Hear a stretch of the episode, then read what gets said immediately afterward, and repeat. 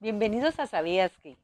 ¿Sabías que la mayor parte de los padres percibe la timidez como un rasgo de una oportunidad de mejora que va a hacer a sus hijos más vulnerables y que del todo no les termina de gustar?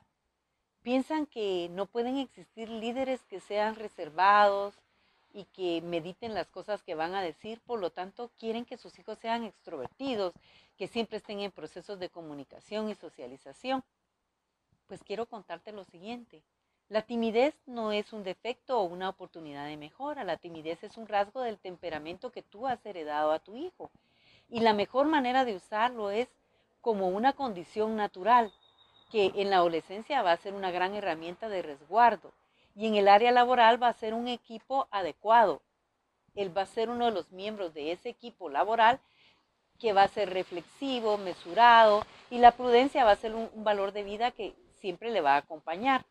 En el caso de los niños tímidos, requieren pocos estímulos para estar bien estimulados. ¿Por qué? Porque el niño tímido con muchos estímulos se satura y por eso vemos a veces que los tímidos tienden a alejarse. El proceso de alejamiento significa que está recibiendo más estímulos de los que puede procesar o que necesita procesar.